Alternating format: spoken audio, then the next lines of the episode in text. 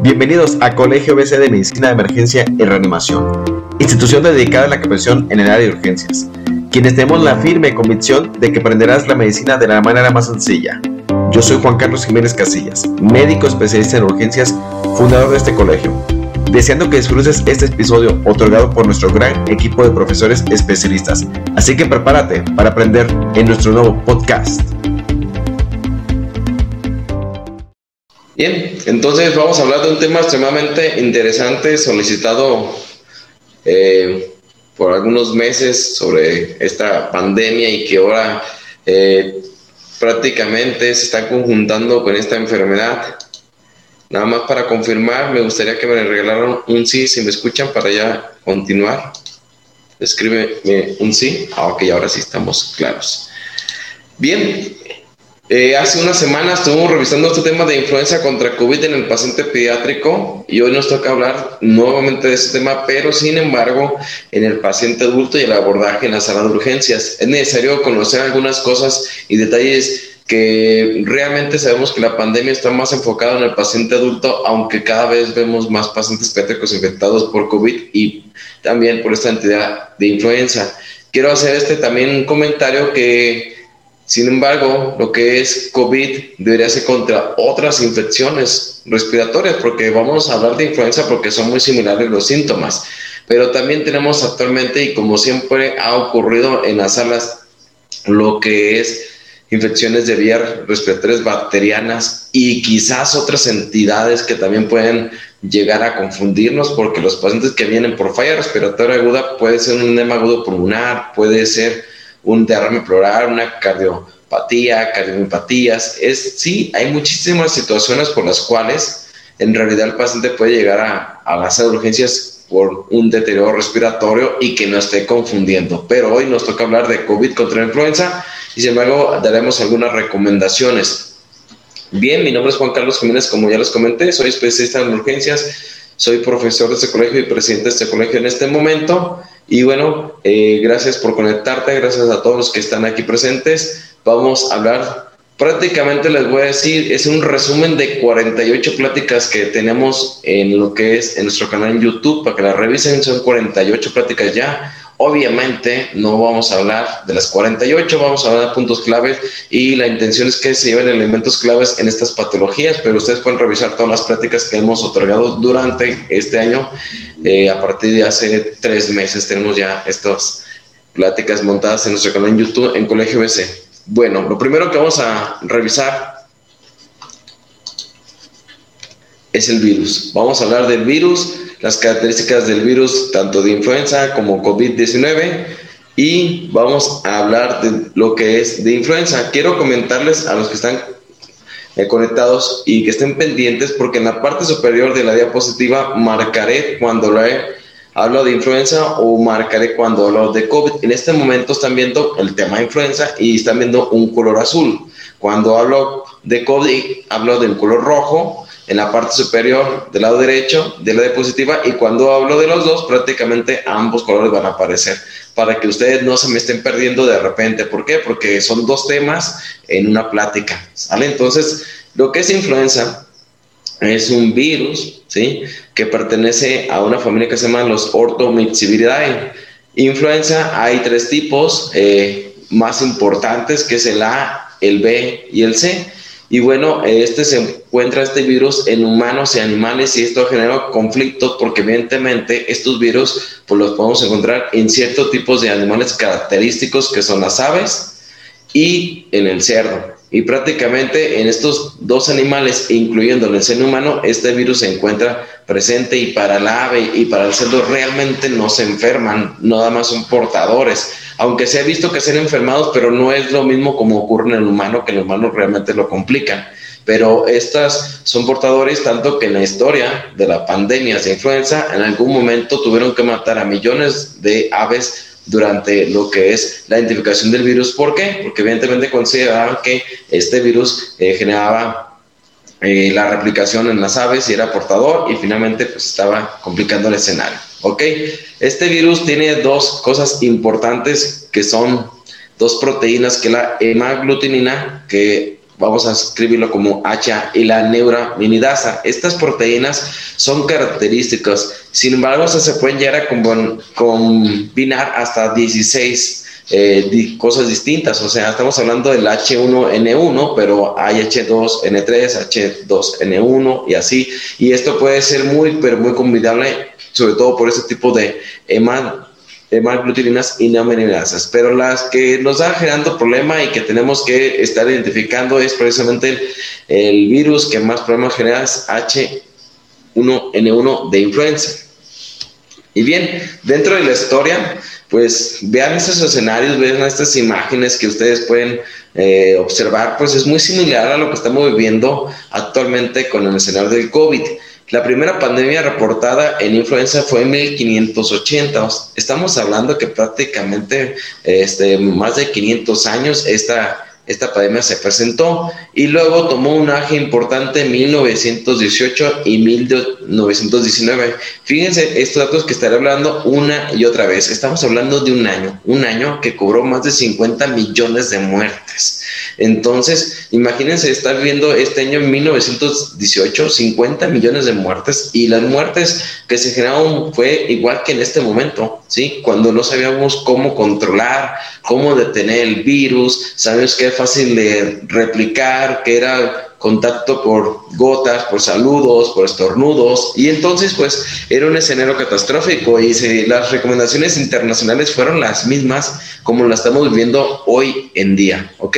Entonces veremos los números contra COVID, pero imagínense 50 millones de personas en un año de muertes en un mundo, estamos hablando de una gran cantidad de personas que, que está muy superado por lo que estamos viviendo actualmente. Bueno, en un año se se presentó esta pandemia prácticamente. Y bueno, dentro de la historia, pues no es nada nuevo. Influenza lo estamos viendo cada vez más eh, frecuente. Ha tenido pandemias, ha tenido muertes, ha tenido cambios, se ha identificado tratamientos, se han hecho vacunas, como seguro pasará con el COVID. Ahorita no sabemos cómo controlarlo, no sabemos si la vacuna va a funcionar, como lo veremos más tarde durante la plática, hablaremos de las vacunas pero sin embargo, eh, algún momento se va a detener este proceso, algún momento se va a detener este proceso porque estamos en investigación. Pero en México hubo repunte de una eh, pandemia que realmente no abarcó muchos países, pero por el número de casos también se consideró que es el escenario que México fue la sede de, de esta pandemia de influenza en el 2009. Entonces, pues en México, si recuerdan, yo en ese momento eh, aún era médico general y veía pacientes con influenza, pero eh, aún había mucha, pues mucha falta de información y por lo tanto mucha gente no creía que existía la influenza y está ocurriendo lo mismo con, como estamos viendo el día de hoy. Entonces, en 2009 hubo un escenario importante, pero hay una gran ventaja que hoy sí tenemos un tratamiento exclusivo y definitivo para influenza. Bien, pero hablando de COVID, pues sabemos que en los últimos días de diciembre, como ahorita lo estamos viendo, pero hace un año, se empezaron a identificar ciertas personas enfermas por un virus que no se conocía en lo que es en una ciudad llamada Wuhan, en China. Y bueno, si ustedes recuerdan, hace un año se empezaba a hablar de este escenario y la gente no nos preocupábamos que había un nuevo virus y estamos tranquilos, ¿no? Como siempre ha ocurrido, que de repente ha habido nuevos virus que no ha generado tanto problema, pero hoy, después de un año, estamos viviendo un escenario catastrófico por este, esta presencia. Y bueno, aquí lo que es el portador se consideraba que era el murciélago, luego se consideró que era el pangolín, pero finalmente eh, ha habido otros animales que han portado este virus, pero en ellos son virus aprófitos, que no les hace absolutamente nada, pero hoy es el que está más invadido, pues prácticamente es el, el humano. ¿sí? Este es un virus que es ARN, el cual mide, es muy pequeño, aproximadamente 120 nanómetros y puede infectar animales y humanos, pero el que realmente están presentando la enfermedad es el humano. Ciertas proteínas le hacen, tiene esta característica del virus, el cual tiene la proteína Spike, sí que veremos más adelante, que es una de las proteínas más importantes, la M y la N también. Bueno, hasta el día de ayer, hasta el día de ayer, esto no soy, pero salí de ayer, teníamos prácticamente el reporte de 72 millones 165 mil 981 personas infectadas en el mundo ya con una prueba eh, diagnóstica de este proceso. Entonces, Imagínense cuántos millones están ya identificados, ¿no? Porque son los que estamos contando tras una prueba, pero muchos, pero muchos de ellos prácticamente, eh, si no es que la mayoría, no, no han sido contabilizados, ¿ok? ¿Cuántas personas han muerto en este año ya que estamos cerrando en el 2020? Es aproximadamente 1.611.344 hasta el día que se identificó, que se consideró que era la causa del COVID. Entonces, si comparamos la pandemia que ocurrió en 1918 de influenza contra el COVID, pues prácticamente estamos hablando de 48 millones de diferencia de muertos, ¿sí? Entonces, si nos trasladamos a esa, esa fecha, eh, realmente pues era muy preocupante ver que casi todos están muriendo y las entidades por las eh, de personas que fallecían por influenza eran niños y jóvenes en demasía comparado con lo que está ocurriendo y veremos más adelante contra el COVID, cuando aquí el niño pues, sí es afectado, pero en menos proporción comparado con el adulto. Y bueno, aquí está México, de donde estamos ahorita haciendo lo que es la transmisión. Bueno, México hasta el día de ayer tenía 1.240.000 41.436 eh, casos infectados, ¿sí? Con muertes de 113.000, 113.000 muertes. Entonces, eh, ¿cuántos, ¿cuánto representa en México? Pues prácticamente estamos hablando eh, aproximadamente un 8 o 10% de muertes. O sea, ha sido muchísima la cantidad de muertes en el mundo eh, y también México pues es uno de los principales que dentro de los principales países que ha tenido más afectación, en primer lugar es Estados Unidos y estamos nosotros alrededor del 9 o décimo. Estamos lejos de ser los primeros en esto. Y hablando de las ciudades más afectadas por esta entidad, pues estamos hablando que en el número uno y por cantidad de población, evidentemente, pues está Ciudad de México y Jalisco anda alrededor del número sexto, séptimo. Entonces, sí tenemos afectados, pero no, no estamos en el segundo lugar a pesar de que tenemos una ciudad que será la segunda ciudad más grande del país. Pero bueno, entonces, pues hay que seguir eh, considerando. En Jalisco las muertes eh, que se han identificado son 5.218 hasta el día de ayer. Ok, dentro de la fisiopatología, ambas enfermedades son muy, pero muy similares. Eso sí no cambia entre una enfermedad y otra definitivamente. No cambia mucho en cuanto a la respuesta inflamatoria. En cuanto a lo que hablamos del mecanismo de transmisión y el portador, comentamos en influenza. Aquí lo que es es el cerdo y lo que son las aves, ¿sí? Por eso le llaman que es una, una infección este, porcina o aviaria, porque estos son los, los que realmente tienen el virus presente y finalmente lo tienen y los cerdos raramente se enferman igual que las aves o tienen síntomas muy leves comparado con el humano.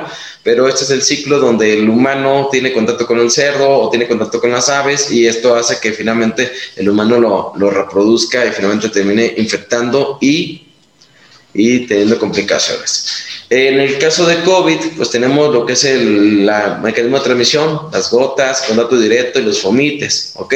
Entonces, hablando de lo que es el mecanismo de transmisión, tan solo el hablar, tan solo el tener contacto físico o el tocar alguna superficie, un plástico, un metal, un cartón, hace que el virus esté presente. Y el virus puede durar muchas horas vivo en ciertas eh, características y a muy altas temperaturas. Esto lo hace muy vulnerable.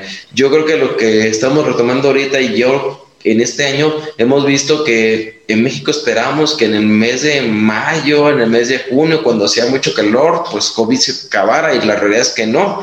Y todos sabíamos, los médicos, que llegando COVID a diciembre iba a ser un desastre total en el país por lo que es eh, los fríos y así va a pasar y así, ¿y qué está pasando? Pues habíamos tenido unos días mejoras, ¿sí? Unos días de mejora y sin embargo ya cada vez vemos a los hospitales más ocupados y seguro lo que es el resto del mes de diciembre y enero tendremos cada vez más personas infectadas por COVID y es por ello la, la importancia de esta plática. ¿Por qué? Porque tenemos que hacer la diferencia entre COVID, influenza u otras infecciones muy, pero muy similares. Bueno, eh, aquí en cuanto a la replicación del virus, sabemos que el virus le encanta estar en el pulmón y es el sitio más afectado, pero también el virus puede afectar a nivel cardiovascular, a nivel renal, a nivel hepático. Y bueno, tenemos los tres escenarios del cómo se presenta la enfermedad. Está desde el asintomático, ¿ok? De estar que tiene una infección este, mínima o es el que está gravemente enfermo por COVID. Aproximadamente se estima que el 80% de las personas se cursan con síntomas extremadamente leves o asintomáticos totalmente. ¿Qué síntomas muy leves? Pues a lo mejor te sientes cansado, a lo mejor tienes una ligera cefalea, a lo mejor tienes un excremento nasal y ahí se acabó y me acuerdo eres un portador. Ok, veremos los tiempos de incubación y de transmisión, pero son muy prolongados en el escenario de COVID. El que tiene síntomas moderados, eh, ya el paciente que tiene fiebre, cefalea, ataque estado general y no tiene neumonía, pues es un paciente que se considera leve y el que ya tiene una neumonía o esta complicada es un paciente grave, ¿ok? Y bueno, ahí en ese porcentaje estamos hablando del resto del 20%, ¿sí? Y más o menos en promedio el 5% es el grave, el que llega a fallecer por el COVID. Bueno, estos son eh, más o menos porcentajes en cuanto a lo, que es eh, los infectados por COVID.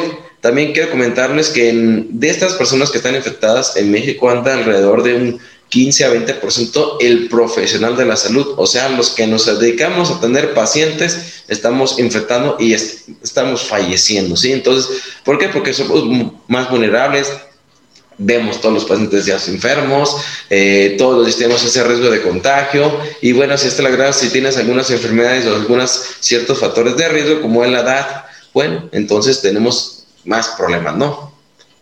Bien, y bueno, ¿Cuáles son las cartas que presenta una persona para poderse complicar de COVID? Bueno, lo primero es la edad, ¿ok? Eh, aquí la importancia de tener más de 60 años, más de 65 años, es un factor de riesgo bien estipulado, bien estipulado. En cuanto a entre más edad tengas, más factor de riesgo para COVID. ¿Qué comorbilidades? Y esto es muy diferente en algunas partes del mundo. Hablando de México, las comorbilidades que han visto es hipertensión, diabetes, y obesidad. Son las tres más importantes que podemos considerar como comorbilidades. Ok, existen otras que veremos más adelante. Sí, existen otras, por ejemplo, tener alguna enfermedad crónica, eh, tener ciertas cardiomiopatías, pero bueno, pero no todos tienen enfermedades crónicas eh, tan graves o no todos tienen problemas de cardiomiopatías o no todos tienen VIH, pero los más importantes y las que más se ven es hipertensión, diabetes y obesidad. ¿Ok? También eh, considerar lo qué tan agresivo puede ser el, virus a esa persona eh, se considera como otra de las cartas, porque el virus no es igual de agresivo con una o con otra eh, persona y ustedes estarán de acuerdo conmigo que pues el virus algunas personas a pesar a pesar de que tengan esos factores de riesgo que tienen 60 años que tienen 70 años y que son diabéticos y que son hipertensos y que lo que tú quieras a veces el COVID no es agresivo con ellos, pero hay otras personas que están sanas y que tienen 18, 25 años y son muy agresivos. Entonces, de repente hay cierta susceptibilidad para el virus que todavía hasta el día de hoy no se sabe si es una situación genética. Y bueno, eh, estamos todavía en esta fase de investigación y la última parte que veremos o la última carta que juega el paciente es el tratamiento, ¿no? Y veremos mucho sobre el tratamiento más tarde, que se ha hecho, que se ha investigado, hacia dónde vamos, pero no es lo mismo que el paciente llegue a atenderse oportunamente o como ocurre en nuestro México, que la gente vaya al hospital cuando ya está muy mal, cuando está desaturando, cuando ya ve que no se puede hacer nada en su casa, ahí está el problema. Y entonces, si no se le ofrece un tratamiento oportuno, que es el tratamiento de base que veremos más adelante, pues definitivamente el pronóstico cada vez va a ser peor. Bueno, entonces todo esto se juega prácticamente entre cada paciente. Yo digo que es un, es un juego, es una ruleta donde va sumando las cartas y finalmente esto determina la probabilidad de sobrevida. Sí, otra de las cosas que, se han investigado es la tormenta de citocinas que presenta el paciente, donde el paciente hace una respuesta inflamatoria, donde vemos aquí la línea azul, donde el paciente tiene una respuesta inflamatoria, puede ser eh, mínima o puede ser sistémica, y esta respuesta inflamatoria sistémica se puede llegar a controlar controlar y el paciente le puede ir muy bien y va pasando por la línea verde donde el paciente regula la respuesta inflamatoria y tiene un control de la homeostasis, ¿ok? Pero ¿qué pasa con aquel paciente que no controla ese escenario, que tiene una respuesta inflamatoria muy, pero muy severa, que tiene un estado de hiperinflamación, donde hay una disregulación de esta respuesta inflamatoria y por lo tanto le lleva a la sepsis y falla orgánica múltiple, ¿ok?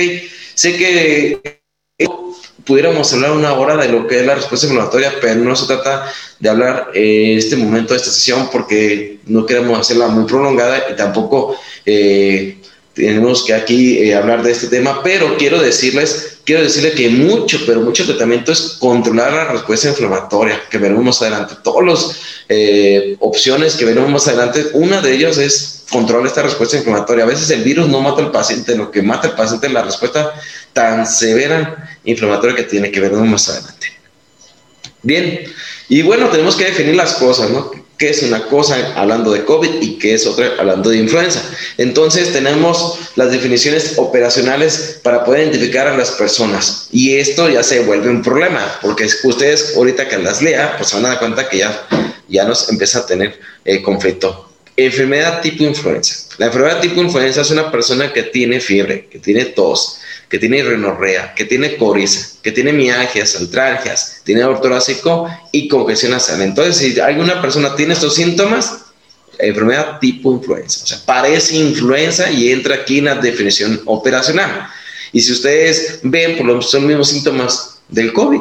Exactamente lo mismo, ¿no? Tiene fiebre, tiene rinofagia, tiene astenia, tiene mialgias, tiene ataque de estado general. Entonces, la enfermedad tipo influenza, pues prácticamente son unos síntomas muy similares de COVID ya estamos en problemas de, entrada por poder definir las cosas. Segundo, insuficiencia respiratoria, insuficiencia respiratoria aguda grave, ¿sí? Es una persona que tiene datos de falla respiratoria, ya sea por laboratorio, ya sea por simetría, por la clínica, ¿sí? Ya por sea por PAFI o SAFI, índices gasométricos, como ustedes quieran, pero ya tiene datos de falla respiratoria. O sea, evidentemente el paciente tiene una neumonía con falla respiratoria y por lo tanto entra en esta definición operacional. ¿Y cuántos de COVID entran aquí? Pues muchísimos. Entonces ya se vuelve un problema. ¿O cuántos de una neumonía bacteriana entran aquí? Entonces se vuelve un problema.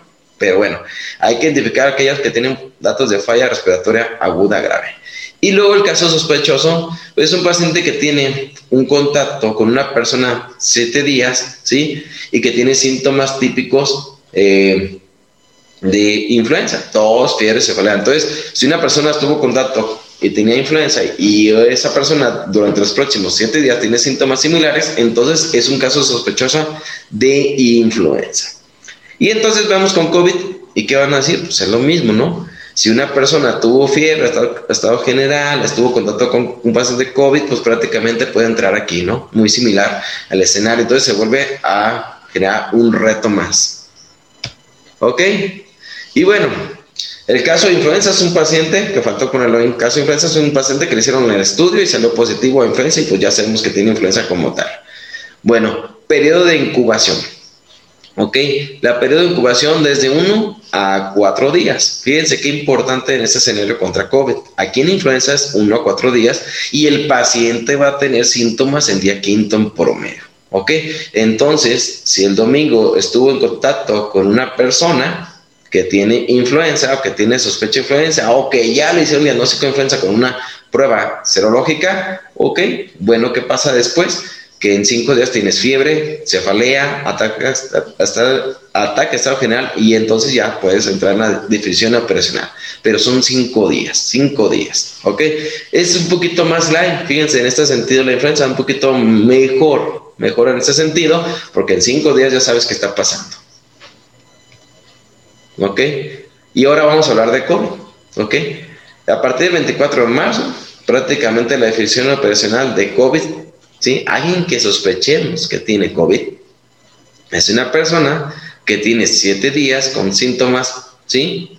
O que tuvo contacto con una persona que tiene síntomas, tos, fiebre, cefalea, disnea, altralgias, mialgias, odinofagia, rinorrea, conjuntivitis, dolor torácico. ¿Sí? Disgesia y anosmia. A partir de agosto le agregaron estos dos síntomas que ya se declararon típicos de COVID. Pero de ahí más para atrás, prácticamente estamos hablando que es lo mismo que los pacientes que tienen influenza. Si se fijan, es lo mismo. Entonces se vuelve complicado poder decir, este es influenza y este es COVID, ¿ok? Aunque diéramos algunos pautas más adelante para poder hacer el diagnóstico. Pero de entrada, pues eh, los síntomas son los mismos prácticamente, hasta ahorita excepto disgesia y anosmia que veremos más adelante. Pero ya se vuelve un caso sospechoso. ¿Ok? Un paciente confirmado por COVID, pues aquel paciente que le hacen el estudio porque sospecha que tiene COVID y sale con su PCR positiva. ¿Ok? Entonces, si tiene PCR positiva COVID, pues ya prácticamente tenemos el diagnóstico de COVID, que es como se está haciendo eh, de manera eh, actual. Bien, vemos esta tablita, es una tabla que salió en un artículo y la verdad es muy interesante y te dice demasiada información en, tan poquito. ¿sí? Las fases de la enfermedad. Tienes un paciente que tuvo un contacto, que es el día cero, ¿sí? vamos a decir que el día domingo, ese contacto, día cero, ¿sí? y que va a tener prácticamente síntomas el día quinto. Entonces, de ahí es muy similar a lo que es influenza. Día quinto tienes lo que es síntomas muy parecidos a influenza y ya en entradas ya estamos eh, confundiéndonos entre COVID e influenza. Pero el paciente del día 5 al día 10 puede tener síntomas, ¿ok? Puede tener síntomas que le pueden eh, llegar a complicar y que les da datos de neumonía o de gravedad y prácticamente el, del día al 10 al día 14 se ha definido que esos días 10 al día 14 es cuando el paciente se complica si es que se va a complicar. ¿Sí? Si llegó del 5 al 10 y del 10 prácticamente se mejoró, es una gran ventaja. Pero si el paciente llegó al 10 y no mejorado, pues prácticamente tiene del 10 10 para adelante para ver la evolución, pero ese paciente se puede llegar a complicar. Y un gran, pero gran problema que se genera es que el, el paciente, desde el primer día que tuvo un contacto, se vuelve contagioso porque está replicando el virus y hasta el día 24, según los estudios, en promedio está, ¿sí?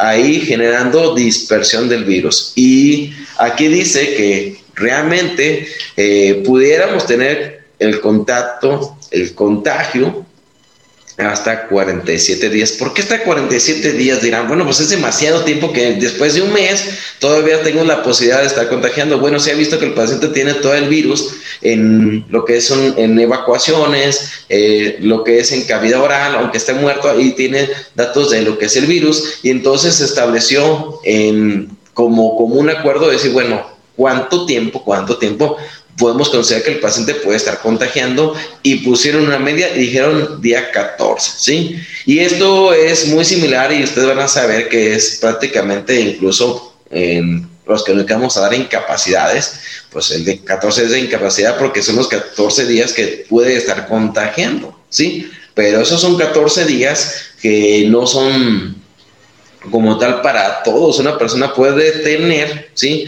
Más de un mes estar posiblemente contagiando. Y estamos hablando que si esa persona ese día este, tuvo contacto, pues se aventó, pues tuvo contacto una y otra y otra y otra vez con más pacientes posiblemente con este, infectados, pues entonces se vuelve un escenario de nunca terminar y esa persona está replicando, replicando el virus por más tiempo. Entonces es un gran, gran problema, sobre todo en los pacientes pediátricos que son portadores de más de un mes eh, de lo que es el virus. Entonces, es un problema serio en cuanto a lo que es la posibilidad de contagio. Ok, ahora el escenario que veremos más adelante, que es en cuanto a las pruebas, otro escenario a discutir, porque estoy seguro que en este momento han visto pacientes ¿sí? que ya se murieron y que siempre salieron negativos a COVID. O sea, le hicieron la prueba de PCR y salieron negativos. ¿Por qué? Porque a veces eh, le tomaron la muestra el día 18 y ese virus ya no estaba, ya nomás tenía el paciente la respuesta inflamatoria sistémica y el paciente tenía todos los síntomas, hizo falla orgánica y finalmente no se encontró. Otra es la calidad de las muestras, la toma de las muestras y todo lo que ustedes saben que, bueno, existe cierta eh, riesgo. Y total, la, el PCR, que es una de las pruebas más fidelignas, no es 100% fidelina. Entonces, pues le tomas un paciente y va a ser negativo en alguna de las ocasiones. Entonces, hay muchos falsos este, positivos y falsos negativos, ¿ok? Más adelante hablamos de la inmunoglobulina M y inmunoglobulina G como pruebas diagnósticas, pero de entrada tenemos un, un problema muy serio con las pruebas.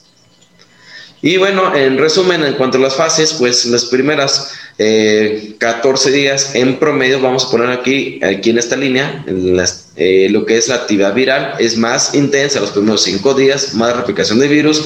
Conforme va pasando los días, el virus va a ser en menos cantidad, pero a partir de lo que es el día, vamos a ponerle aquí el día 10, pues el paciente tiene más cantidad de respuesta inflamatoria, es cuando el paciente puede tener datos de sepsis, este, falla renal, eh, lesión pulmonar, lesión cardiovascular, es decir, se puede llegar a complicar con mucha facilidad.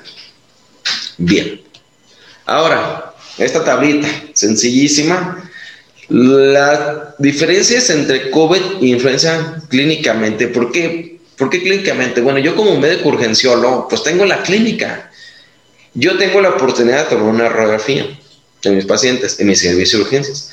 Puedo tomarles una, una puedo tomarles ciertos laboratorios, puedo tomarle la prueba, pero lo que me va a determinar que yo tome decisiones en qué tipo de pruebas, pues es definitivamente los síntomas. Ahí yo me voy a basar. Entonces, de entrada, en influenza se considera que tiene mucho más fiebre que lo que es el COVID. Todos los pacientes sí tienen fiebre, pero en influenza se ve que tienen más y más y más fiebre. Son más días de fiebre, más y como tal que COVID, aunque pues ya depende del paciente. Hemos visto pacientes que tienen fiebre por 4, 5, 6 días en COVID también y es de intermitente. Los pacientes mejoran un rato, luego se vuelven a tener fiebre, luego vuelven a, a, tener mejoría, luego vuelven a tener fiebre. Entonces es un problema serio la fiebre, pero es un dato cardinal la fiebre en COVID. La tos, la tos, hablando de influencias características de ser muy productiva, sí, mucho moco comparado con la que es la tos que tiene COVID, es más seca, sí, pero no es una regla general. ¿eh? La verdad es que hemos visto muchos pacientes con tos productiva en COVID, entonces no todos los pacientes se presentan, presentan igual, pero es, es como la mayoría de los pacientes se presentan, o sea, es más seca o no es productiva en COVID y muy pero muy, pero muy productiva hablando de influenza, que sí es característica de la influenza. La cefalea, bueno, la cefalea es muy cardinal, es importantísimo la cefalea en ambas entidades, tanto en COVID como en influenza. Se dice que tienen más cefalea más intensas y de duración y de días, hablando de, influenza contra COVID, pero sin embargo hemos visto a los dos pacientes con cefaleas intensas, son cefaleas intensas. De hecho, los datos que yo además he visto mis pacientes es fiebre, cefalea. Esos son los datos más frecuentes. Dificultad para respirar, ambos se pueden colocar graves, pero definitivamente el que se corta o se comporta más grave es más COVID contra influenza. La mayoría de las influencias les va bien, ¿sí? Cuando el tratamiento es oportuno y adecuado, ¿sí? COVID no tiene ese escenario totalmente de decir, les va bien a los que se portan graves, no, la mayoría les va mal, ¿sí? Dolor de pecho en ambas situaciones, ¿sí? Más frecuente en COVID, dolor de pecho, incluso lo pueden confundir con un dolor torácico de origen isquémico. Yo en la otra plática que vean, lo pueden revisar en el canal YouTube, hablo de los pacientes que llegaron con datos de infarto y resultaban que tenían COVID, ¿ok? Eh, odinofagia, dolor en garganta, en ambas situaciones, fatiga, bueno, los dos te fatigan, los dos te cansan, pero el COVID he visto que fatiga más, ¿sí? La experiencia clínica de su servidor, hemos visto que pacientes, bueno, a veces no tengo fiebre, no tengo cefalea, pero me siento cansado y no me puedo ni parar, ¿no? Y eso es un escenario que se ve muy frecuentemente en COVID. He visto más fatiga en COVID que influenza. ¿Ok? En cuanto a la situación de la percepción de olores, sabores, ahorita veremos ese detalle, no lo voy a comentar. Hay ambos dolor muscular, altragias, miagias, irritación ocular en ambos, Ambos pueden cursar con diarrea, nos pueden confundir con una diarrea bacteriana. E incluso el paciente con COVID exclusivamente puede tener un cuadro gastrointestinal, ¿sí? Y no tener nada de síntoma respiratorio. Y se ha visto más en pacientes pediátricos que en adultos, pero un paciente puede tener diarrea y tener datos de falla respiratoria por el propio señal del COVID. Bueno, pueden tener dolor abdominal, ¿sí? Y dolor ocular en ambas situaciones pero es más, raro y nos puede llegar a confundir con otras entidades, por ejemplo, aquí en Jalisco, lo que es dengue. Bueno, entonces, lo que se tienen que llevar de aquí, ¿sí? Son estos síntomas, fiebre, tos, cefalea, odinofagia, escurrimiento nasal, más frecuentemente en, influenza que en COVID, pero yo les quiero agregar, ¿sí? Lo que es estos síntomas. Falla respiratorio, ¿sí? Y este, anosmia y disgeusia. Anosmia y disgeusia son típicos, no son tan exclusivos, pero son típicos de COVID, ¿sí? Y ese dato que te debes llevar en esa plática. ¿Cómo identificar un COVID contra influenza en una sala de urgencias, en el triage, en la consulta? Oye, es este, anosmia y disgeusia. Si el paciente no percibe los olores o también tiene alteración de los olores, es decir, pues huele diferente, ¿no? Que llaman cacosmia, olores desagradables, y no hay un olor des sagrable evidente, o el paciente tiene disgeusia, ¿sí? El paciente no le saben las cosas, o le saben las cosas diferente también, que es válido, que el paciente no le sepan igual las cosas. Hay pacientes que dicen, me saben las cosas más saladas, muy dulces, no las tolero. Eso es datos típicos de COVID. Entonces, eso debes de preguntar para poder diferenciar entre influenza y COVID. ¿Por qué? Porque ahorita estamos en pleno diciembre y te va a llegar la influenza, el paciente que no se vacunó en enero, que no se vacunó el año pasado y te va a llegar en, esta temporada porque evidentemente vamos a tener influenza. Bien, criterios de gravedad, pues estos son para COVID e influenza, finalmente, pues se puede que tenga falla respiratoria, que tenga taquimia, que tenga hipotensión, datos de falla cardiovascular, que tenga cianosis, pero aquí algo que sí se tiene que llevar, la mayoría de los pacientes con COVID desaturan, desaturan importantemente y el de influenza más tolerable, ¿ok? Aquí el paciente, bueno, influenza menos del 90%, ¿sí? Cuando tiene un cuadro muy, muy, muy, muy florido, pero sin embargo COVID es más tolerante a la, a la oxigenación, a, este fenómeno se llama hipoxemia feliz, el paciente puede estar es desaturado 70% y todavía puede hablar, te puede comunicar, y pues tiene dificultad respiratoria, pero no, no es un paciente que realmente se torne grave comparado con de influencia, que de influencia con 70 ya requiere manejo avanzado de la vía definitivamente. Yo he visto pacientes con saturación de 18%, obviamente con pérdidas de alerta, pero estamos hablando que un paciente con 18% antes de COVID era inviable tenerlo vivo. ¿ok? Hoy tenemos pacientes con 18%, me ha tocado verlo, 50%, y todavía los de 50, 60% todavía hablan. Entonces, es algo que te podría diferenciar definitivamente la oximetría del paciente. Bien, factores de riesgo para una y para otra, ¿ok? Factores de riesgo establecidos para influenza, ¿ok? Fíjense que, que cambian, ¿sí? El embarazo está bien determinado para influenza, el paciente que tiene inmunodepresión, el paciente que tiene VIH, es un paciente que tiene factores de riesgo para influenza, el diabético, el que tiene una enfermedad como tal pulmonar, como es asma, que tenga falla cardíaca, que tenga obesidad, que tenga insuficiencia renal crónica, que tenga epilepsia y que tenga mayor de 60 años. ¿Ok? Eso está hablando del paciente adulto. Y en el paciente pediátrico se va a agregar algo importante eh, que es lo que es la epilepsia con mucha, por mucha importancia. Entonces, ese es un factor de riesgo más en paciente pediátrico que en adulto, pero definitivamente, ¿qué vemos como resultado o resumen de esto?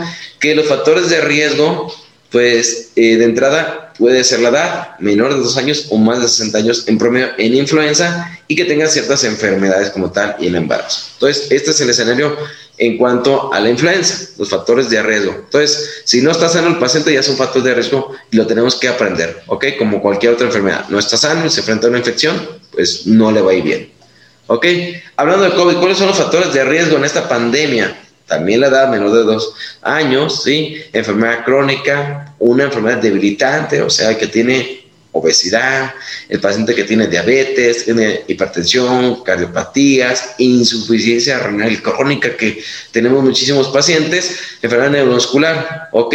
Y aquellos que no se pueden atender o que no pueden llegar a atención médica temprana es un factor de riesgo. Es decir, aquella persona que tiene un lugar de atención a cuatro o seis horas y que no se mueve, como muchas personas, pues definitivamente tienen factor de riesgo porque son más vulnerables porque le falta la atención como tal. Entonces, esto es lo que hemos visto en esta pandemia, factores de riesgo, la edad, hipertensión, diabetes y obesidad. Yo creo que el que más he visto, a mi experiencia, que a veces dicen que la experiencia no, no sirve, pues, pero, pero la realidad es que he visto muchísimos pacientes con obesidad que les va peor que siendo diabéticos e hipertensos.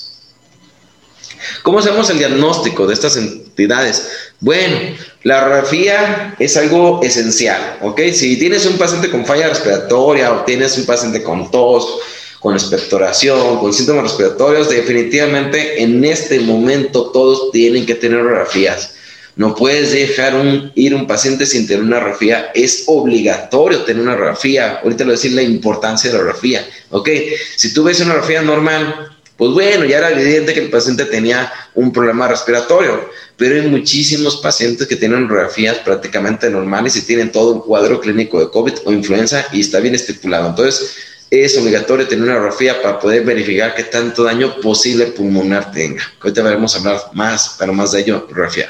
Esta radiografía en un paciente con influenza. Este es un artículo que nos habla prácticamente cuáles son las lesiones o los datos clínicos que puedes encontrar en influenza.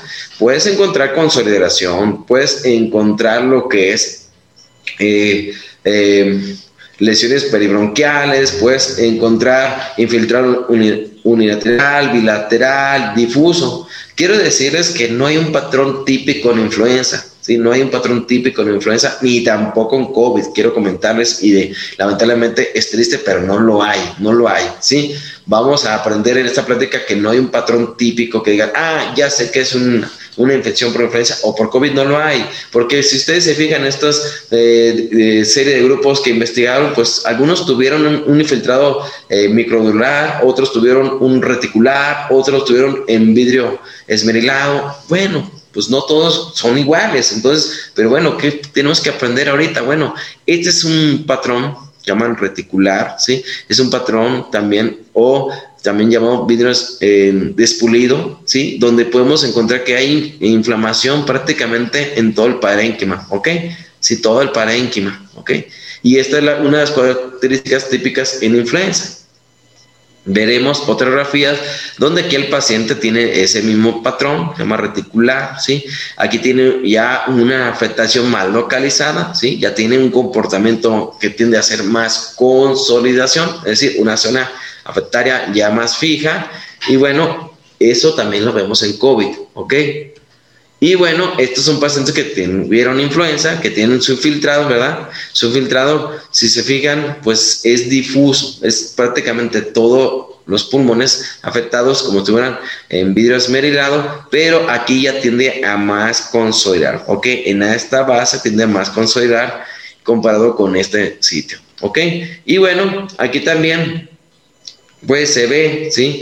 Que hay un aumento de lo que la trama broncovascular, aquí evidentemente, y aquí en esta zona ya empieza a delimitarse, o sea, este pulmón, esta base de lo que es el pulmón izquierdo se empieza a delimitar. Bueno, entonces no hay prácticamente como tal un signo típico.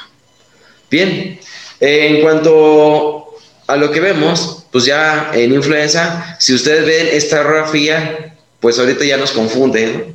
Además, yo puedo decir que si veo radiografía en este momento, pues yo digo que es COVID también influenza de este tipo de radiografía, ¿sí? Entonces, los artículos nos refieren que los patrones más frecuentes es una consolidación basal, puede haber consolidación multilobular, o sea, varias zonas afectadas como en este, ¿ok? Una, dos, tres, cuatro, cinco, ¿sí? O patrón de vidrio expulido, ¿ok? Entonces, este es un paciente con influenza que es muy grave, evidentemente, que tiene casi una imagen de un pulmón blanco, pero bueno, así se puede llegar a encontrar la influenza. Que ahorita, en este momento, definitivamente yo optaría por más COVID por la pandemia que por influenza, pero influenza se presenta. ¿Ok? El problema se presenta aquí, con COVID. Las lesiones compatibles a nivel radiográfico, ¿sí? Aquí los que están marcados en uno es una opacidad focal ¿sí? Que vamos a decir que son unos nódulos muy pequeños, ¿sí? Y ahorita veremos radiografías de pacientes, pero la verdad es que a veces estos nódulos se logran apreciar y pueden pasar inadvertido en una radiografía como tal, ¿sí? Podemos tener acá marcado en el número 2 una opacidad focal más tenue, ¿sí? Una manchita ahí en el pulmón, o la 3 donde hay una opacidad focal más difusa, pero sin embargo, sin embargo, pues se puede llegar a, no percibir, ¿sí? Tienes que estar eh, revisando refiere con tranquilidad porque se puede ir este dato gráfico. El patrón intersticial, marcado aquí en 4, el intersticio prácticamente es la unión entre un alveolo y otro, pues son líneas, líneas que te pueden llegar a, identificar o este patrón alveolo intersticial, ¿sí? Donde existen lo que es ciertos alveolos, así como sitios pequeños, unos doloritos muy pequeños y también, ¿sí? Lo que es el reticular, ¿ok? Entonces, líneas combinadas con esto. Entonces, como ven, no hay un patrón típico en COVID. ¿Sí? Entonces, vean, ¿sí? La manera sencillísima de poder nosotros eh, realmente eh, dividir el pulmón, pues podemos poner en la parte superior, media inferior del pulmón y ver las áreas afectadas, aunque también hay fotografías que lo dividen en ocho, ¿ok? Hay una clase de interpretación gráfica en, COVID en nuestro canal en YouTube, la pueden revisar, dura más de una hora revisando todos estos detalles, pero sin embargo, la manera sencilla es partir prácticamente en tres tercios lo que es el pulmón, identificar cuáles son las posibles zonas afectadas. ¿Ok? Opacidad focal. Vean aquí, opacidad focal, donde está el flecha azul, es el paciente que tiene COVID con una opacidad focal. La verdad es que sí se nos puede ir de repente. ¿Por qué? Porque vemos aquí una escápula. Y si la radiografía está mal tomada, se te puede ir y decir, bueno, pues que es lo que estamos viendo de la escápula. O si es una mujer también con el aumento del tejido mamario, la grasa, pues se puede llegar a confundir. ¿Ok? Entonces, cuando sean esto, siempre hay que revisar aquí las bases de las mamas y nos pueden dar una orientación, ¿sí? De que esto, ¿por qué? Porque esto se puede llegar a confundir con una opacidad y decir, ah, tiene COVID, pero en realidad no es COVID. Lo que tienes aquí, si ven aquí la niña, es las mamas de la mujer. Y aquí, en este sitio, se puede llegar a notar esa opacidad focal. Bien, lo que es una opacidad tenue, ¿sí? Aquí se alcanza ya a ver un infiltradito muy pequeño, ¿sí? Que la verdad se puede ir, se puede ir si la radiografía no está bien tomada, si la radiografía no la ves en una computadora y la ves en un, en un, lo que es una placa como tal impresa, se puede, se nos puede ir realmente, o si no tienes un negatoscopio, se puede ir esos datos que son pequeños y que nos pueden orientar. Opacidad focal, ¿ok?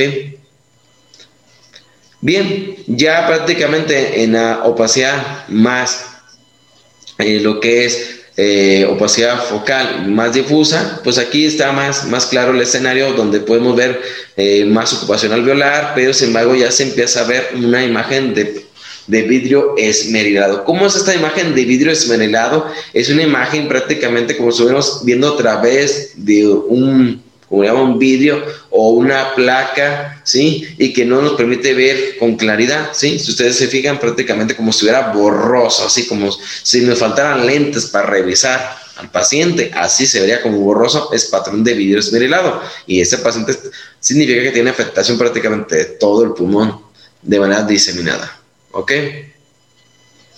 Y bueno, este es lo que llamamos el patrón, lo que es Focal también, ¿sí? Con un tenue, ¿sí? Pero ya tiende a consolidar, ya tiene una base más circunscrita, más notorio, ¿sí? Aquí ya se empieza a afectar o ver más notorio lo que es ambos, lóbulos, pero aquí ya está más consolidado y también tiene el patrón intersticial, vean cómo se ve, ¿sí? Cómo se ve su, patrón intersticial y también eh, lo que es a nivel bronquial más, más edematizado.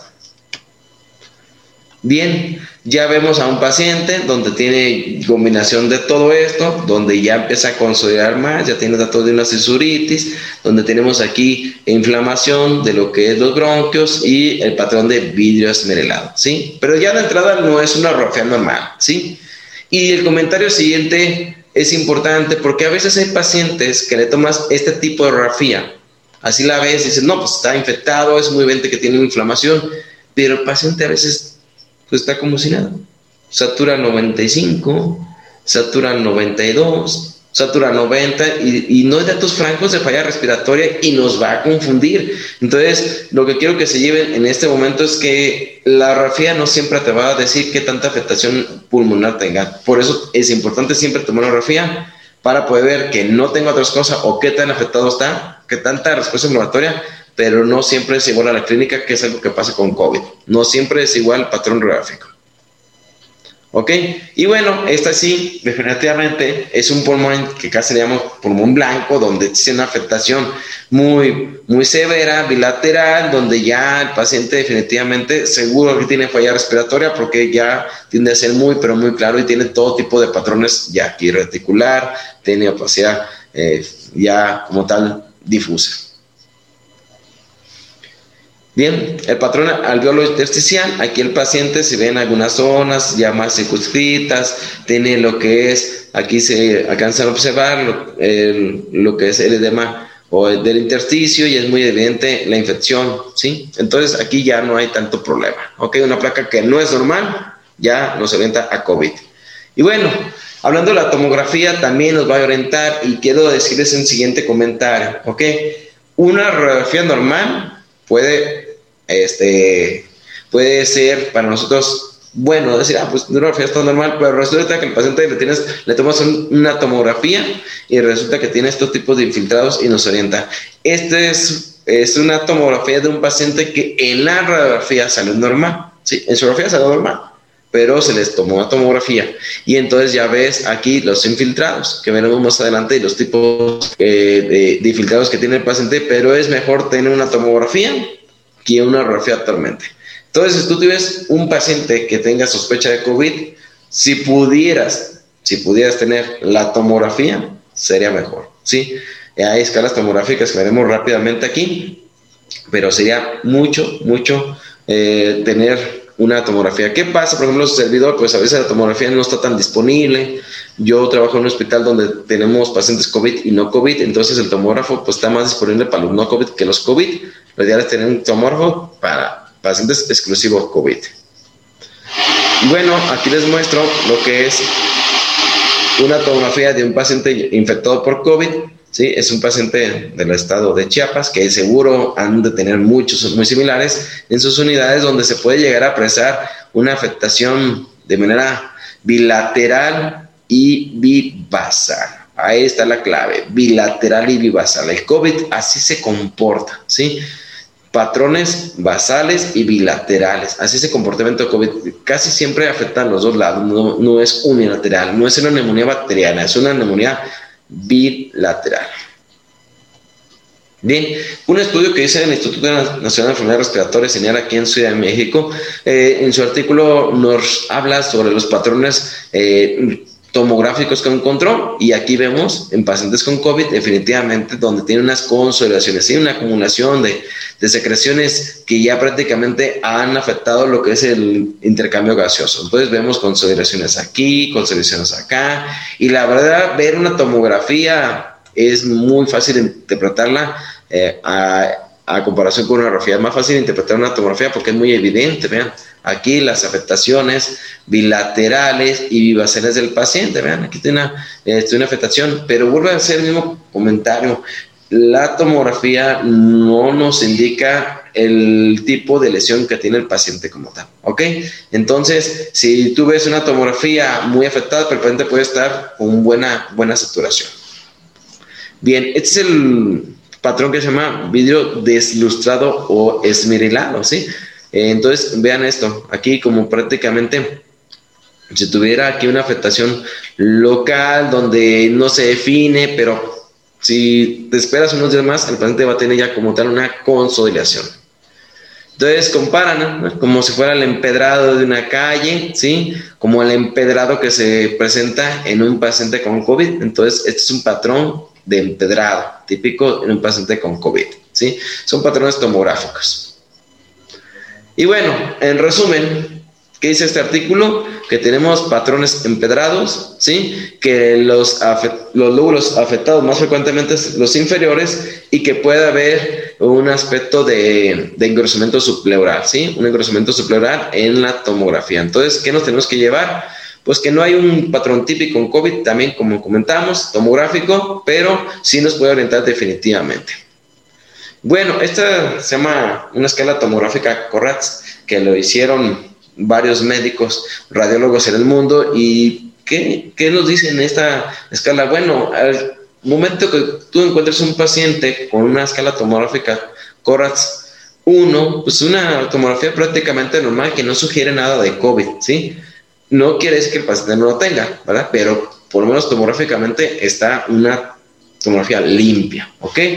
Y a partir de ahí empieza con el CORAX 2, que son pacientes que pues no hay datos típicos de COVID, pero que sí hay un infiltradito y puede ser una neumonía bacteriana, puede ser otra cosa, un derrame pleural, pero no es patrón típico de COVID, ¿sí? Y bueno, ya en lo que es el CORAX 3, ya, ya son por ejemplo, el empedrado, el, la imagen de vidrio esmerilado, ¿sí? Ya nos orienta que va para COVID. Entonces, ya el CORAX 3 ya dice que sí, sí, parece ya que es COVID.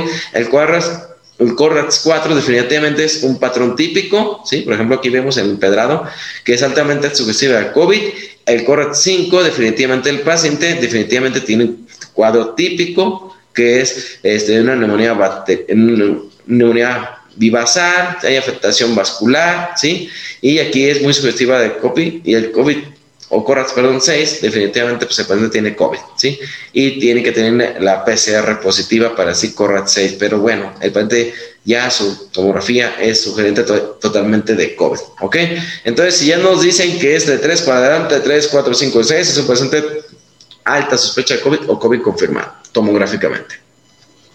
Laboratorio, bueno, en COVID e influenza son muy similares. Eh, fíjense que había mucho énfasis al principio de la pandemia en que los pacientes tienen que tener linfopenia, ¿ok?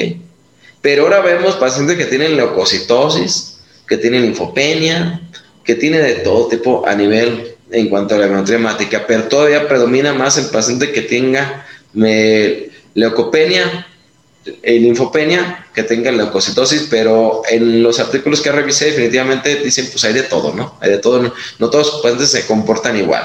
Hay pacientes que hacen trombocitopenia también, como una enfermedad, como una respuesta inflamatoria sistémica, ¿sí? Definitivamente la elevación de ferretina es algo típico y característico en COVID, cosa que las otras enfermedades sí está elevada, pero no tan importante como COVID. Entonces, tener el nivel de ferretina mayor de 2000 microgramos nos sugiere totalmente COVID. Y bueno, la elevación de lo que es la PCR o la elevación de procalcitonina, que son tratantes de fase aguda, también nos orienta que el paciente tiene una infección viral. ¿Ok? El paciente puede tener elevación de la creatinina. Ya sabemos que el COVID hace falla renal aguda y por lo tanto puede tener falla renal aguda el paciente. Puede tener la elevación de SPK, troponinas, pétido natriútico tipo B o tipo A el paciente puede tener datos de falla cardíaca, tiene, puede tener datos de infarto, ¿sí? Ya lo vimos en otras sesiones. Entonces, si tienen un paciente con elevación de CK, CKMB, y tiene dolor en el pecho, y tuvo fiebre, ah, entonces no te, no te nada más con que a lo mejor puede ser un síndrome agudo, puede ser también COVID y tener elevadas las enzimas cardíacas, ¿ok? Y bueno, el paciente también puede ser datos de falla hepática, elevación de las transaminasas y alteraciones en la coagulación, ¿ok? Entonces, definitivamente es un paciente que te puede orientar a que tenga tromboembolia pulmonar, porque aparte de que tenga tromboembolia pulmonar, pues también puede tener fiebre, puede tener disnea, y puede tener el dímero elevado igual que COVID. Entonces se vuelve de verdad un reto hacer el diagnóstico también por laboratorio. ¿Ok? Bueno, el diagnóstico certero en cuanto a las pruebas para COVID, el ideal pues es tener la, lo que es la PCR, ¿ok? Que es la identificación del virus y prácticamente eh, reproducirlo y ver que sí está presente en el organismo. Si el paciente tiene un PCR positivo, ¿sí? la sensibilidad de esto es del 60-80% y la especificidad es del 100%. ¿Ok? Si es la tomada la muestra a nivel nasal es 73% y el orofaringo 60%. Y va a depender de donde ustedes lean. Pero sí tienen que quedar con un número, un número. El promedio de las PCRs positivas, ¿sí? Es un promedio eh, de todos los pacientes, un 60%. ¿Qué quiere decir? De cada 100, en promedio, un 60% les va a salir positiva y hoy 40% que tienen COVID y que su PCR salió negativa. Estoy seguro que les ha tocado un paciente que le tomaron una prueba y salió negativa. Se tomó otra prueba a los 3, 4 días salió negativa y hasta la tercera salió positiva, ¿ok? Entonces no pierdan eso. Una sola prueba de PCR no te descarta no tener COVID. Y es un problema también, por ejemplo, los trabajadores de la salud, ¿no? Tienes síntomas de COVID, tienes todo el escenario, pero salió de negativa tu muestra. Ah, no, pues sigue trabajando. Sigue laborando y sigue esparciendo el virus porque tu prueba es negativa y entonces pues, no hay necesidad de incapacidad. Son detalles, pero que sin embargo, como profesionales de la salud, no estamos viviendo, ¿no? Tener una prueba negativa, pues prácticamente no te excluye de tener la enfermedad como tal, ¿ok? O hemos visto pacientes que han fallecido y que su prueba salió negativa. ¿Por qué? Por múltiples situaciones, la toma fue mal mal tomada, este, a lo mejor no se trabajó bien o simplemente el virus ya no estaba y nomás tenía el paciente la respuesta inflamatoria sistémica porque se tomó al día 15, ¿no? que ya prácticamente el virus ya es muy poca cantidad que exista. Bueno, entonces esto es en cuanto a las pruebas de PCR. Tenemos lo que es la inmunoglunaje ¿sí? Si un paciente sale positivo con inmunografía, significa que la enfermedad es activa, ¿ok? Entonces, lo ideal, lo ideal, lo ideal es que tengamos pues, PCR y inmunoglobulinas para hacer un diagnóstico un poquito más certero, ¿sí? Si te sale la PCR positiva, pues prácticamente pues ya te, tienes el COVID como tal, tiene el coronavirus presente, pues. Y si te salen ambas negativas, pues también puede ser que finalmente tengas la enfermedad. ¿Sí? Por los días de la toma, la calidad de las muestras. En influenza hay muchísimas tipos de muestras, ¿sí? O tipos de prueba. Pero lo mejor, sí, definitivamente va a ser la PCR, donde identifiquen el virus. Y es el problema estos son muy costosos, definitivamente. Pero esta sería la prueba más certera para identificar, ¿ok? Pruebas muy rápidas, donde identifican prácticamente lo que es el antígeno. Te dicen si tienes influenza, pero a veces no te dicen si es el tipo A, el B o el C. Simplemente tienes un, una influenza, punto. Pero bueno, con eso es más que suficiente para poder dar tratamiento. Y vamos al tratamiento, ¿ok? Al tratamiento. Vamos a hablar del tratamiento primero de influenza. Tratamiento de influenza, ¿sí? Hay una gran ventaja que seguro estoy que la vamos a tener en un futuro, cuando pasemos toda esta pandemia de COVID, ¿sí? Como ocurrió aquí en influenza, ¿ok? En 1918, ¿no? Ya estamos prácticamente a 100 años de eso, ¿sí? Pero hoy podemos dar un tratamiento preventivo si una persona tuvo contacto con alguien que tuvo influenza. Es decir, si una persona tuvo influenza, tuvo contacto, yo quiero protegerme para no tener influenza, se puede hacer, claro que sí, a través de estas dos opciones, que es amantadina o rimantidina durante dos días como tratamiento, ¿sí? Eh, de profiláctico, ¿ok? Si yo ya tengo influenza o sospecho que tengo influenza y no tengo una prueba, no me la quiero hacer, puedo tomar cinco días de tratamiento, ¿sí? De lo que es amantadina y rimantidina, ¿sí? Que son antivirales que funcionan para lo que es influenza, pero no son los mejores, definitivamente, ¿ok? No son los mejores, pero son muy económicos y pueden ser que los que tengas ahí a la mano para poderlos otorgar, ¿sí? Y bueno, aquí está lo que es ciertos artículos y ciertas guías mexicanas que veremos más adelante, la recomendación de amantadina, ¿sí? Como profiláctico, la recomendación de rimantadina, que la verdad son muy económicos y accesibles por todas partes.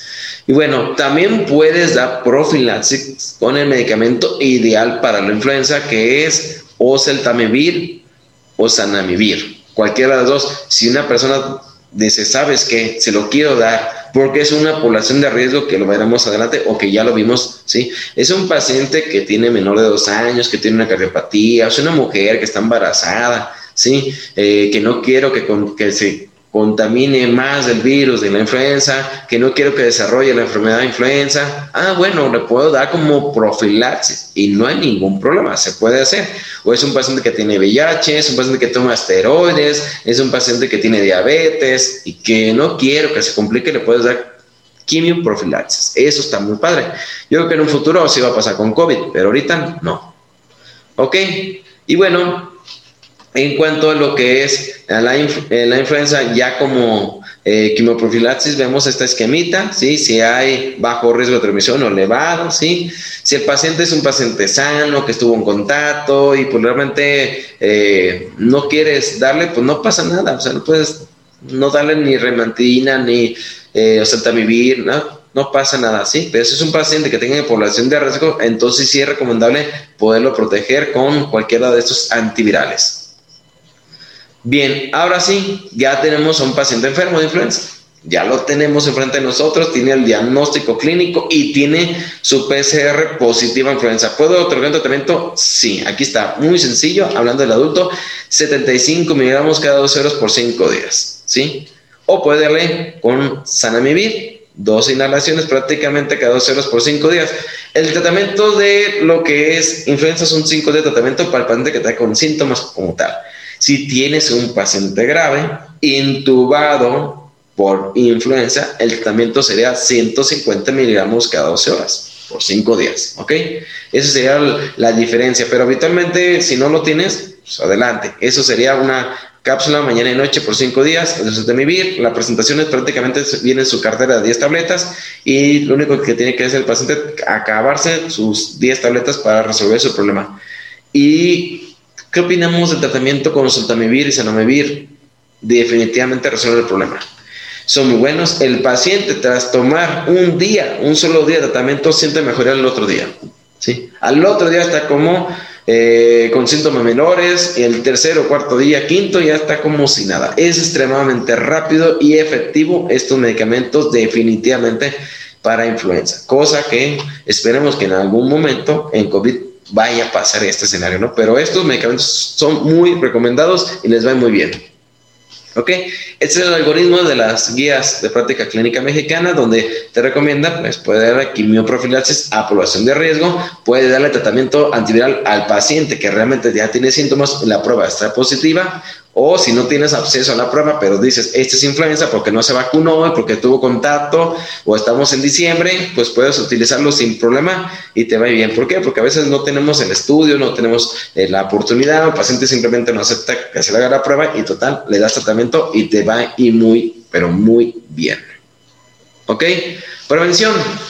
La prevención en influenza está súper bien porque existe una vacuna para influenza que se debe aplicar cada año. Entonces, a, toda te tienes que aplicar la vacuna cada año, cada dos años y te va a muy bien, ¿sí? Se puede prevenir en las mujeres embarazadas en la tercera, perdón, en la terciava semana de gestación, en los niños que tienen 6 a 23 meses se recomienda aplicarle la vacuna, ¿sí? Si eres profesional de salud, estás obligado a aplicarte la vacuna, definitivamente, o si, tienes, si eres una persona que tiene factor de riesgo, tienes diabetes, hipertensión, obesidad, tienes alguna enfermedad crónica, estás obligado a recibir la vacuna.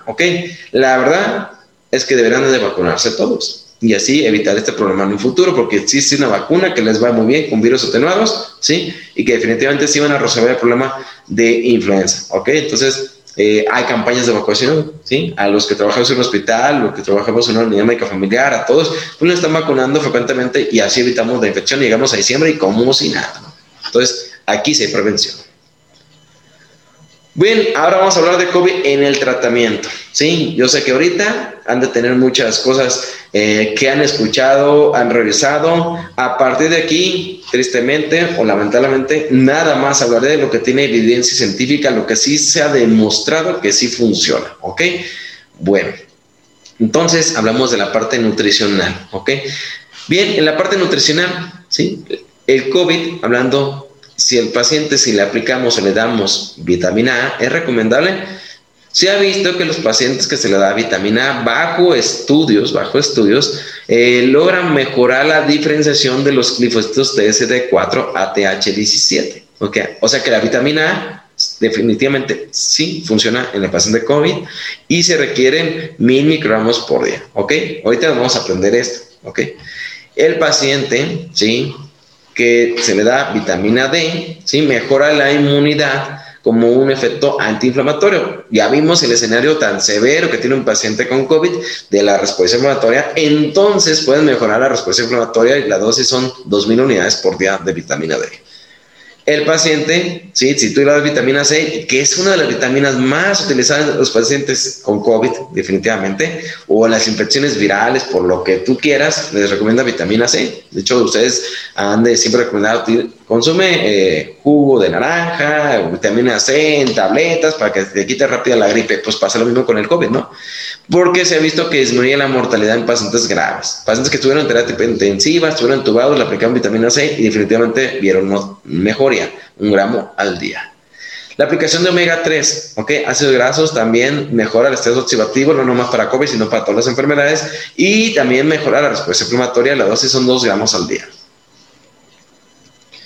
Aplicar zinc a un paciente también se ha visto que puede llegar a mejorar porque evita la replicación viral. Imagínate aplicarle zinc a un paciente, o sea, pues está todo dar porque pues, el paciente ya no tiene tantos virus, menos respuesta inflamatoria y por lo tanto pues va a disminuir su mortalidad. La dosis de 9 a 15 gramos por día.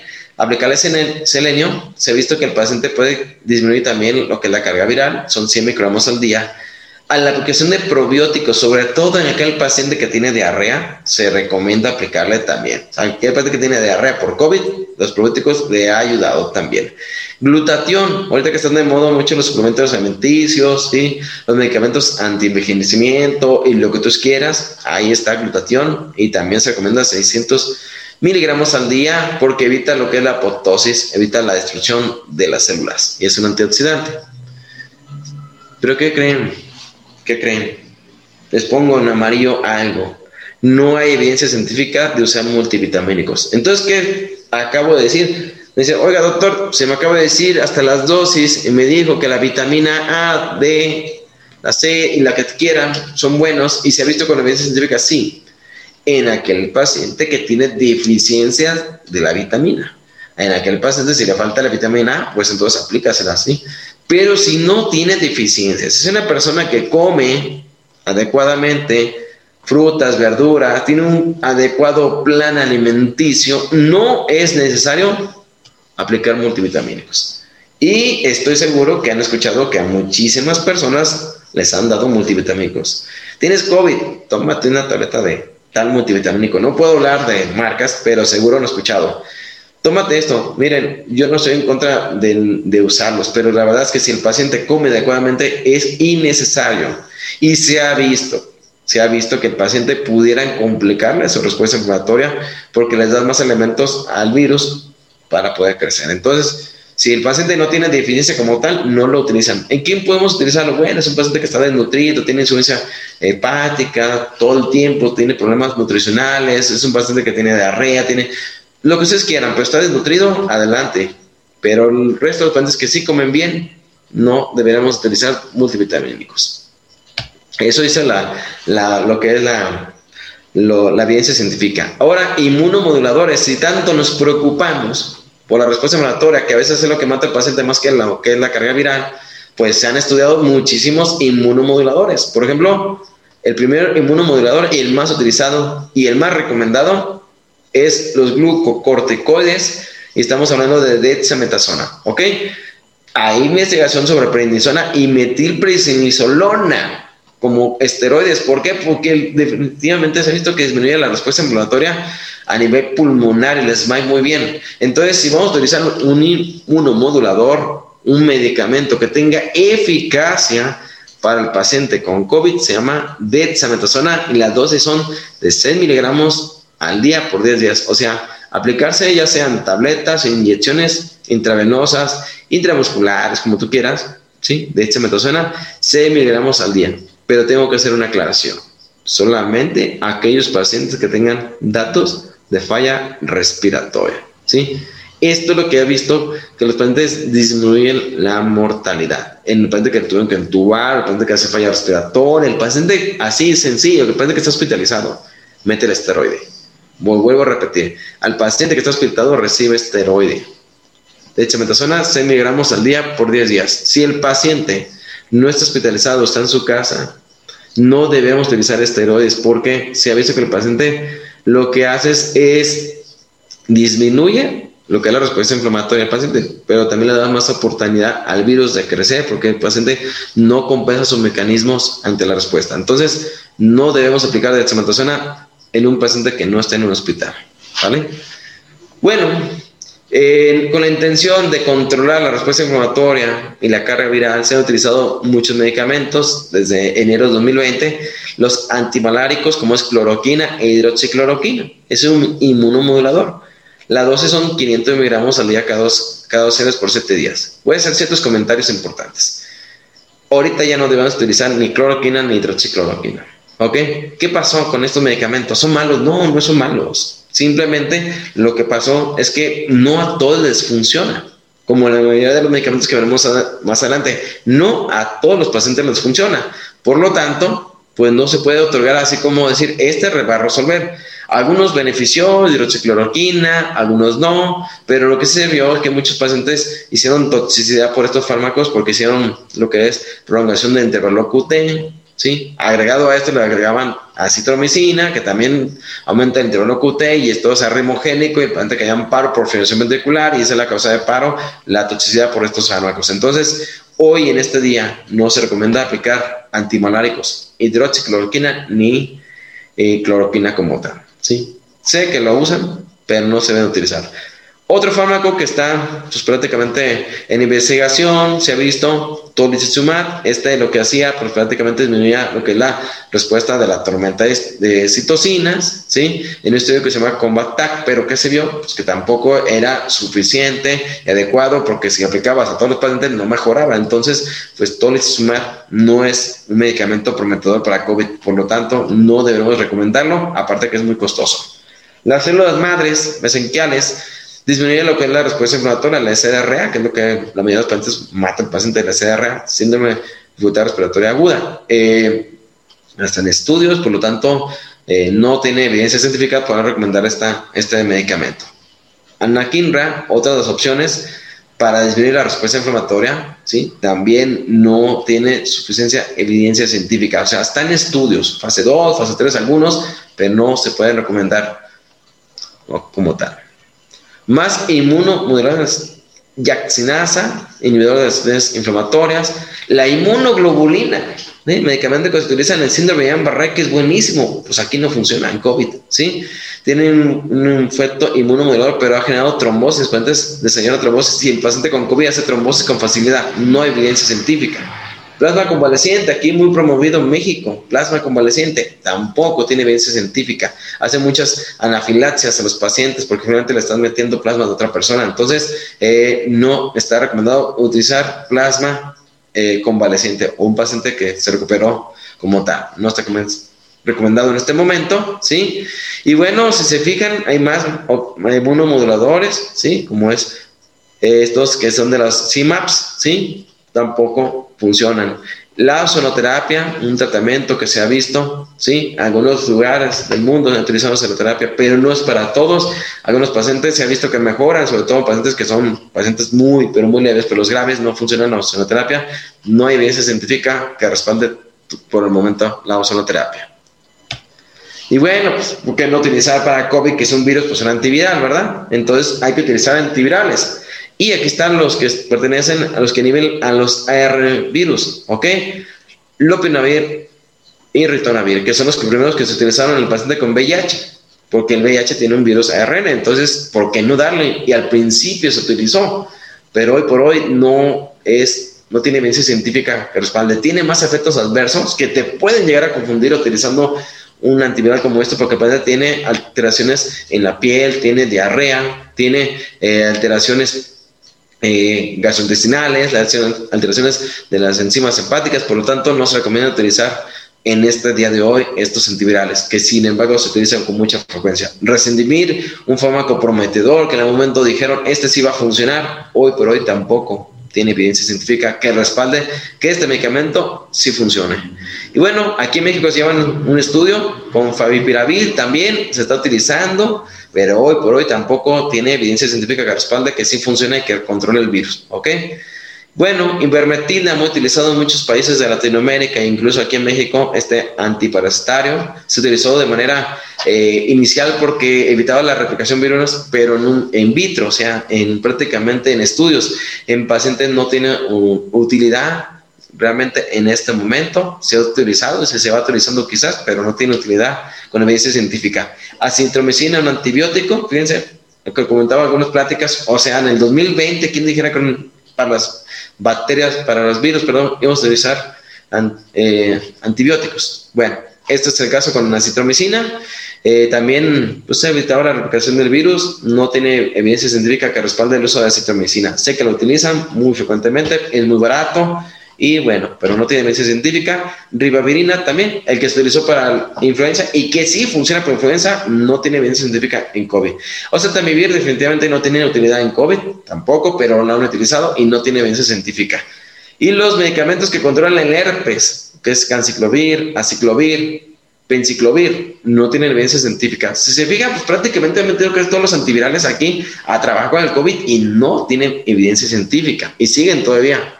¿Sí? Otras terapias, bueno, es necesario todos los pacientes anticoagular, todos los pacientes que tengan factores de riesgo, pacientes que están hospitalizados, es necesario aplicar anticoagulante como otras terapias coadyuvantes al COVID. Definitivamente, aquí les pongo un ejemplo, 4.000 unidades de lo que es la parina de bajo peso molecular, o si aplicas en parina, un miligramo por kilo cada 24 horas. Los antibióticos no tienen utilidad en COVID, solamente si el paciente tiene datos de infección bacteriana, ¿ok? Fíjense, otro escenario, ¿ah? Aplicar las glitazonas, medicamentos para controlar la diabetes mellitus, ahí está, que tienen evidencia científica este, poca, porque reduce la formación de lo que es el factor de necrosis tumoral alfa y la interleucina 6, y se han utilizado, pero hoy por hoy no eh, tiene suficiente evidencia científica. La cetatina es utilizado como antiinflamatorios, ahí está. Tampoco ha tenido. Y se han hecho estudios con probazotina y tampoco. ¿Ok?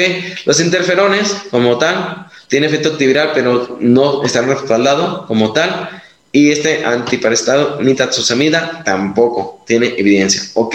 ¿A qué nos estaba llevando? Prácticamente han utilizado muchas terapias y medicamentos que no habíamos considerado que se pueden utilizar como antiviral y lo estamos utilizando. Y bueno, faltó comentar uno, ¿sí? Que a ver, déjenme checarle. Ah, sí, este. Faltó como comentarios. Molnupiravir. Este es el que ahorita, en este momento, en este día de hoy, promete ser una opción para el paciente con COVID, porque disminuye la replicación viral en un día, ¿sí? Pero no está totalmente respaldado científicamente, está en investigación y quizás sea el que nos pueda resolver. ¿Por qué? Porque estamos esperando la vacuna, todo el mundo. Sí, pero hay que la vacuna no se la van a poder aplicar o no se la van a querer aplicar y uno y tendrá que haber un tratamiento antiviral. Entonces se seguirá investigando qué antiviral va a resolver el problema. Esperemos que este sí sea resuelva. Dicen que en 24 horas disminuye la carga viral.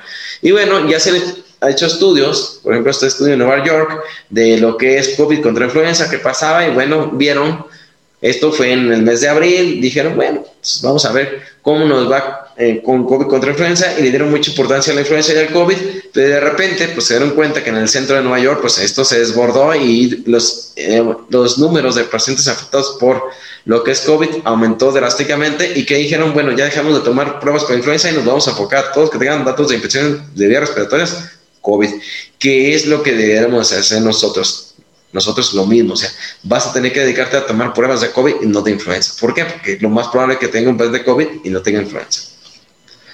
Bueno, entonces hay estudios que van comparando las neumonías bacterianas contra COVID y que nos van a orientar, ¿no? Finalmente eh, va a ser lo mismo, juicio clínico, la evidencia científica va a ser que tú tengas y aprecies más al COVID que las neumonías bacterianas. Por último tema a revisar para finalizar nuestra plática es hablar de la vacuna, ¿sí? Que ya queremos que llegue, ¿sí? A México en unos días. Bien, la vacuna, esta es una vacuna que se está haciendo lo que es en, en Reino Unido, la AstraZeneca, y esta es una vacuna que ha sido prometedora, ¿sí? Y bueno, este es el nombre científico que le pusieron. ¿Y qué dice esta vacuna? Brasil, Sudáfrica, y lo que es en Reino Unido se utilizó esta vacuna. Los resultados fueron los siguientes, incluyeron prácticamente a 23.848 participantes, personas sanas, algunas no tan sanas, a ciertos comórbidos tenían, que estaban entre lo que es personas de, de edades en promedio, creo este, de 12 a 60 años, y bueno, vieron que la eficacia de la vacuna fue del 70%, que algunos pacientes se colocaron graves por la vacuna y que eso sí pasó, y que bueno, pues es, es, prometedor y que tuvieron reacciones adversas y que al día de hoy, pues bueno, todavía no es una vacuna 100%, ¿ok? Funcional de hoy. Y bueno, la vacuna que están por llegar a México, si no es que ya llegó, no sé si está aplicando, creo que todavía no está aplicándose, pero esta vacuna que tiene este número, ¿sí? Y bueno, esta vacuna que dice que, bueno, utiliza lo que es una glucoproteína del SARS-CoV-2 y eh, aquí se incluyeron más participantes, 44 mil de 12 a 56 años, o sea, de personas jóvenes, y también eh, tuvieron personas que tienen eh, ciertas comorbilidades, eh, que tenían, estaban sanas y el resultado fue el siguiente, ¿ok? Ah, perdón, no lo comenté. El resultado fue el siguiente, que bueno, si tiene evidencia científica, parece que les va bien, pero sobre todo aquellas personas les va bien, aquellas personas que no han tenido COVID, ¿sí? Que no están infectados ninguna vez, o sea, los que han, les ha ido bien, hasta el día de hoy, como su servidor que no se ha infectado de COVID, que yo sepa, y que me lo aplique, me va bien en ese aspecto, con una alta oportunidad de, de, de realmente no tener el virus en adelante. Bueno, este plan de vacunación en México van a empezar en este mes, en diciembre. Eh, Ciudad de México va a ser uno de los lugares donde se va a aplicar a personas de salud en lo que es en diciembre hasta febrero y luego la etapa 2 va a incluir a profesionales de salud también y a personas con factores de riesgo mayores de, de 60 años y así sucesivamente hasta llegar a junio donde ya prácticamente todo el mundo esté vacunado. Esperamos que sí ocurra. Eh, tristemente, creo que ustedes están en lo mismo que yo, que ya estamos viendo personas que están diciendo que la vacuna no se la van a aplicar, campañas anti-vacuna, hay mucha ignorancia sobre este tema, eh, tenemos que eh, hacer énfasis nosotros los médicos y la importancia, vacunarnos evidentemente, ¿sí? Pero bueno, eh, no va a pasar hasta que ocurran en la vacunación que veamos los efectos adversos reales de, los pacientes. ¿Qué se sabe de las vacunas? Las vacunas tienen efectos de anafilaxia en algunos pacientes, han hecho eh, alteraciones hematológicas, pero bueno, no hay otra manera. Queremos resolver esta pandemia, tenemos que vacunarnos y así tendrá que ser y ver a ver cómo nos va. Bueno, su servidor Juan Carlos Jiménez y les agradece que hayan estado presentes en esta sesión. A partir de ahorita voy a empezar con las sesiones de preguntas y respuestas. Déjenme la pregunta y respuesta en lo que yo puedo ayudarles. Eh, como les comento, ya son 48 pláticas que tenemos en YouTube. Hice un resumen de ello. Hay muchos temas que abordar. Revisen, están prácticamente 48 horas eh, de, información que pueden revisar en, nuestra, en nuestro canal en, en YouTube. ¿Cómo nos encuentran? ¿Sí? Eh, nos encuentran, tenemos página de Colegio BC, eh, Medicina Emergencia Reacción en, en, Facebook, tenemos en Instagram y en YouTube también, Colegio BC de Medicina. Tenemos un grupo donde subimos artículos ahí casi diarios, subimos artículos, algunos artículos que comenté ya están ahí, entonces pueden revisarlo de lo que revisé yo. Y a mí me encuentran como amigo en Facebook, Juan Carlos Jiménez, con gusto, ahí pueden agregarse como amigos, ahí seguimos. Y la página web donde ustedes pueden revisar las próximas pláticas que tendremos el próximo, el próximo, lo que es el, el año, ya tenemos ahí las pláticas montadas, vienen pláticas muy interesantes.